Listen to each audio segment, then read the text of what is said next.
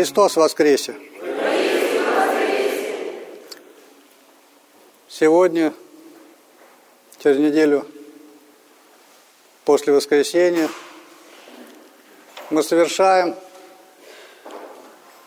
воспоминания исповедания апостола неверия, недоверия апостола Фомы и совершаем память этого апостола. Очень важно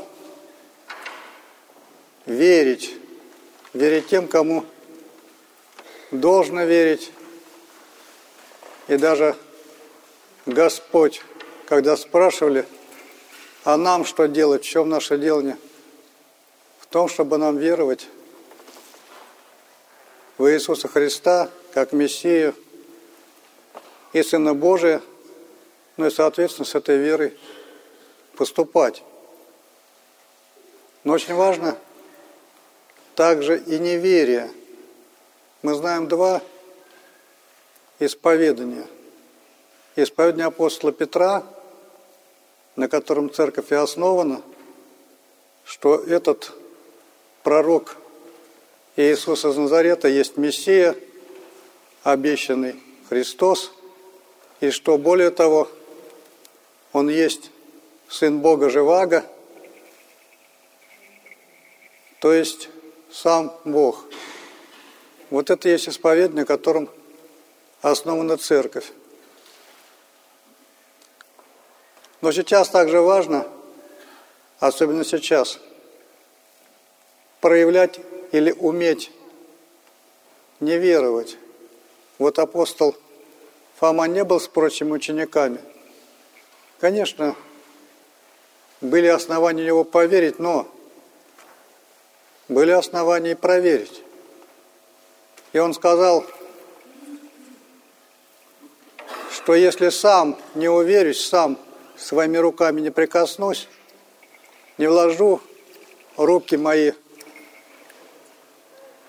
в его ребра, не увижу раны его – которые видели во время распятия все, то не имею веры этому воскресению.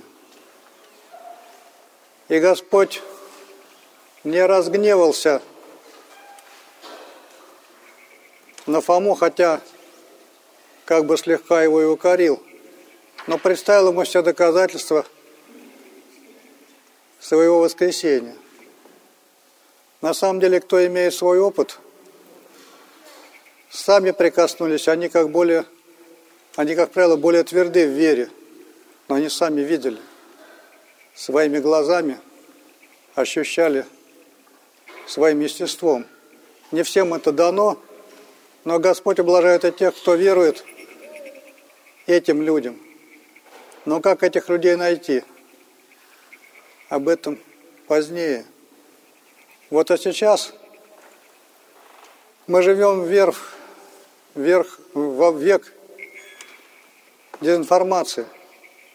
То есть сейчас у нас идут так называемые информационные войны. То есть нас обдуманно, так, выверенно, очень технологично обманывают, дают ложную информацию.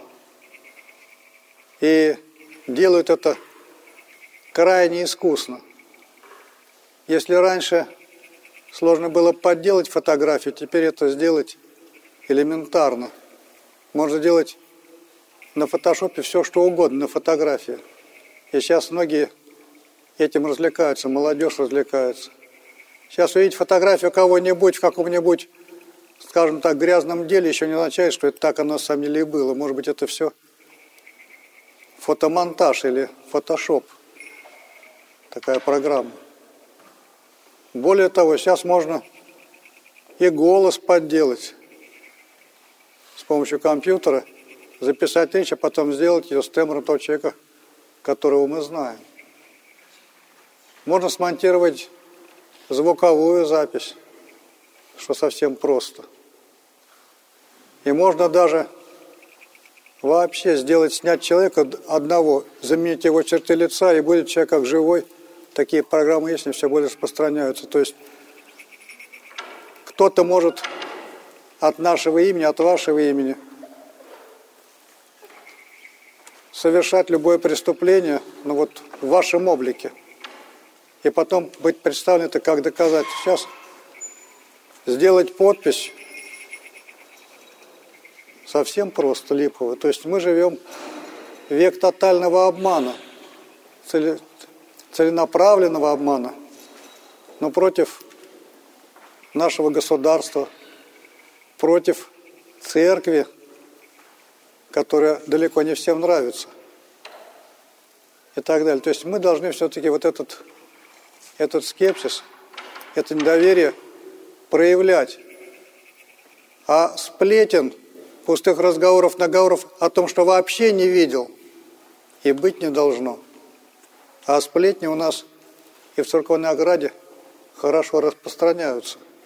Иногда слишком хорошо. Есть люди, которые специально, ну как мухи, жужжат, собирают всякую грязь, и эту грязь потом разносят. Поэтому всегда надо проявлять осторожность тому, что вам сказали. Видели ли человека своими глазами? Как рассказывают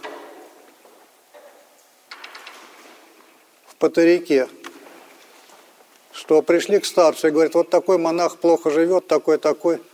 Он говорят, а вы это видели сами? Вот мы не видели, но вот такой-то брат – он видел сам, и он рассказывает.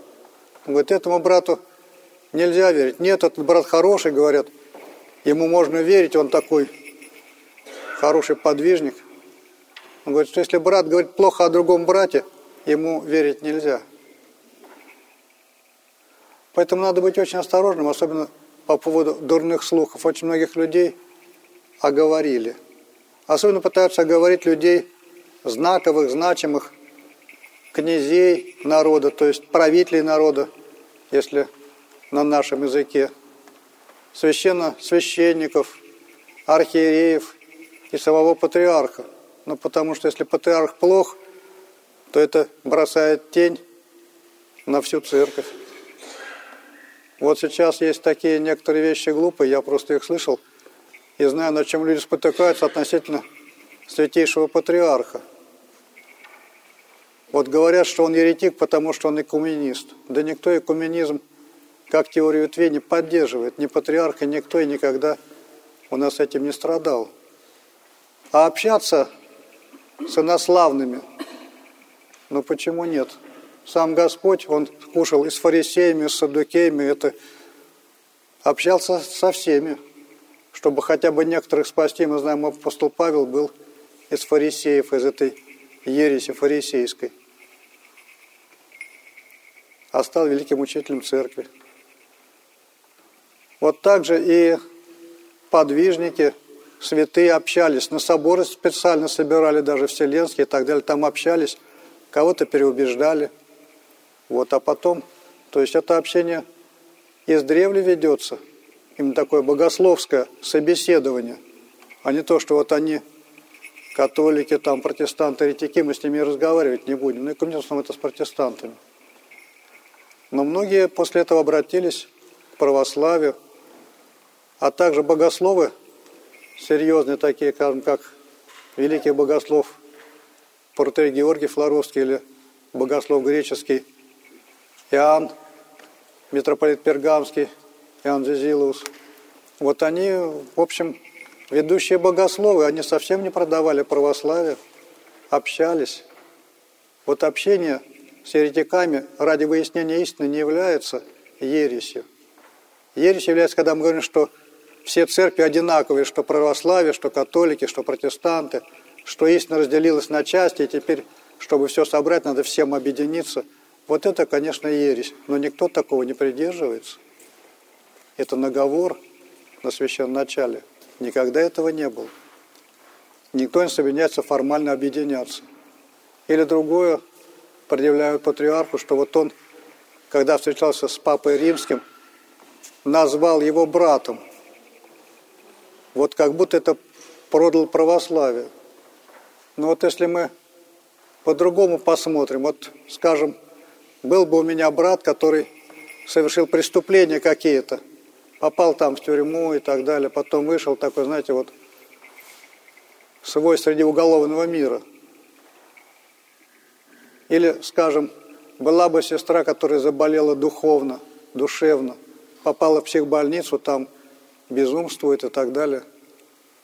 Но вот когда я встречаюсь с этим братом или сестрой, я что, не назову его братом или ее сестрой? Назову. А если назову, тогда он меня даже посмотрит как-то криво, скажет, ну вот, зазнался, не признает никого. Но также, если католики или протестанты уклонились от полноты истины и в некотором смысле безумствуют, а где-то, может, и преступления духовные совершают, что они не братья, что ли? Братья. И нет в этом ничего особенного, это совершенно естественно, это нормально. И говорить, поэтому вот патриарх порол православен, это надо быть самому, как сказать, потерять всякие ориентиры. А тем более, что к этому стремятся, чтобы церковь раскололась, чтобы церковь так смотрела негативно на священном начале. И такое сложилось мнение у народа во многом, что вот архиереи и патриарх только о том бы и думают, как вот продать православие, надо за ними присматривать, чтобы они православие не сдали. Ну, ребята, за собой смотрите. Присматривайте за своими грехами, своими немощами. Очень важно неверие, вот такое, как бы трезвость, чтобы не поверить тем, кто обманывает. Но вторая опасность – не верить тем, кто стоит в истине, кто не обманывает. Вот и то, и другое опасно. Если ребенок перестает верить родителям, ну это большая трагедия для ребенка. Он погибнет, по сути, в жизни. Ну, так либо иначе. Не говорю, что в прямом смысле погибнет. Погибнет духовно, заблудится. Что родители, как правило, желают добра своему ребенку, если они, может, не совсем мудры. Поэтому очень важно делать этот правильный выбор. В одной руке вера, в другой руке неверие. Вот такой баланс, чтобы очень быть осмотрительными и внимательными, ходя по жизни. А как все-таки определить, кто говорит правду, а кто говорит неправду? Вот наша вера – это такое сложное, сложное явление. Потому что вот одни веруют, другие не веруют. Как им доказать? А доказать можно тем только, что можно показать. Если они сами увидят, вот тогда они уверуют, как Фома. Вложил сам, вот и уверовал, и все, это факт. Для него это факт. Также для других. А мог бы просто поверить. И такие люди тоже, Бог их ублажает. Блаженны не видевшие и веровавшие. По слову тех, кто сам видел и осязал. Есть вещи, которые вот так объективно не передаются, то есть независимо от человека. Независимо от человека можно померить там давление, температуру тела и так далее, записать, сфотографировать. Но есть вещи, которые мы не можем чисто объективно доказать. Например, красота, она есть, она существует. Но нет приборчика, который измерит красоту как температуру тела. Нет такого прибора. Поэтому вот показать можно – то же самое нравственность. Есть красивое нравственное поведение, безнравственное поведение. Вот нет прибора, который бы оценивал, насколько поступок, например, благороден или гадок. Вот включил приборчик, заложил туда программу, все, и тебе вот это гадкий поступок, а это благородный поступок. Нет такого прибора. Это субъективно. Вот некоторые люди ведут себя подло и даже этого не чувствуют, не понимают. Они думают, что они благородные. А бывает, наоборот, люди ведут себя как святые, а говорят, что ничего хорошего с собой не знают. Но это, кстати, и свойство святых. Вот таким вот образом. А как по поводу веры? Что такое вера? Вера – это встреча с Богом. Вот я встретился со своим знакомым, например, поговорил с ним, а потом прихожу, я говорю, я встречался с таким, с ним разговаривал. Ну, хотите верьте, хотите нет. Как я еще докажу? Да, сейчас можно на диктофон записать, конечно, можно предъявить. А Бога на диктофон не запишешь, Он говорит в сердце. Туда диктофон не вставишь. Вот то же самое, Бог невидим, непостижим, его не сфотографируешь так вот раз и щелкнул, а потом фотографию. Да, но есть люди, которые с Богом разговаривали, которые с Ним общаются, вот как апостолы, также и Фома. Вот а как таким людям проверить, кто видел, кто не видел? А проверить можно через свидетельство. Вот у нас прекрасный славянский язык, но есть еще язык греческий, на котором и написано Евангелие. И вот Господь говорит своим ученикам, как раз апостолам, вы мне свидетели, вы мне свидетели. Но слово «свидетель» вот в греческом и слово «мученик» – это одно и то же слово «мартириус». То есть вы мученики, вы свидетели, потому что вы готовы за эту истину пострадать явить ее вот до смерти. И все апостолы, кроме апостола Анна Богослова, кончили свою жизнь мученической смертью. Вот апостол Анна Богослов был у креста, не побоялся стоять рядом со Христом и, так скажем, отошел от этого мира, не скажу, что умер, отошел от этого мира, ну, как сказать, вот не через мученичество, хотя был исповедником, страдал, был сослан на остров Патмос – вот то есть, если человек готов за истину пострадать, вот тогда вот ему можно верить, он готов. И так, собственно, вера распространялась через мучеников, через святых, вот через преподобных, которые так ходили в пустыню, молились, и они не были сумасшедшими. К ним ходили люди учиться жизни и так далее, там, к Симеону Стопнику, Серафиму Саровскому, Сергию Радмирскому, Анну Кронштадтскому. Почитать вот их свидетельства, как они жили, и понятно, что они знали что-то, что они Богом общались, что они Бога видели. Почитать этого достаточно. Свидетелей много. Сон мы свидетелей, в том числе и апостол Фома, память которого совершаем.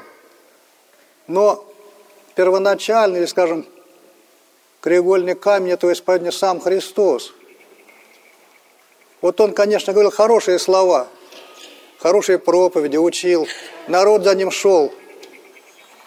Причем толпы народа. Но когда Господь сказал, что вот он, он сказал, что когда он будет вознесен на кресте, он всех к себе привлечет. И вот мы крест ставим на храмах, крест носим на себе, то есть крест – это последняя правда, которую Бог явил, то есть он себя, ну как сказать, показал свою верность нашей любви, вот то, что он нас любит, даже до креста. Вот на кресте доказал свою любовь. Вот когда человек, как наши вот воины сегодня День Победы, они доказали свою любовь тем, что они жизнь положили за это вот Отечество, за Родину. И это доказательство, да, мы их память чтим, так же, как память святых мучеников, помним их. Поэтому не надо думать, что Фома это вот имя нарицательное. Иуда, да, стал именем нарицательным, а Фома, Фома неверующий. Нам не хватает не только веры, но и неверия. Благоразумия не хватает. Вот этим надо и тому, и другому надо учиться. Надо верить тем, кому следует верить. И избегать лжецов и сплетников. Аминь.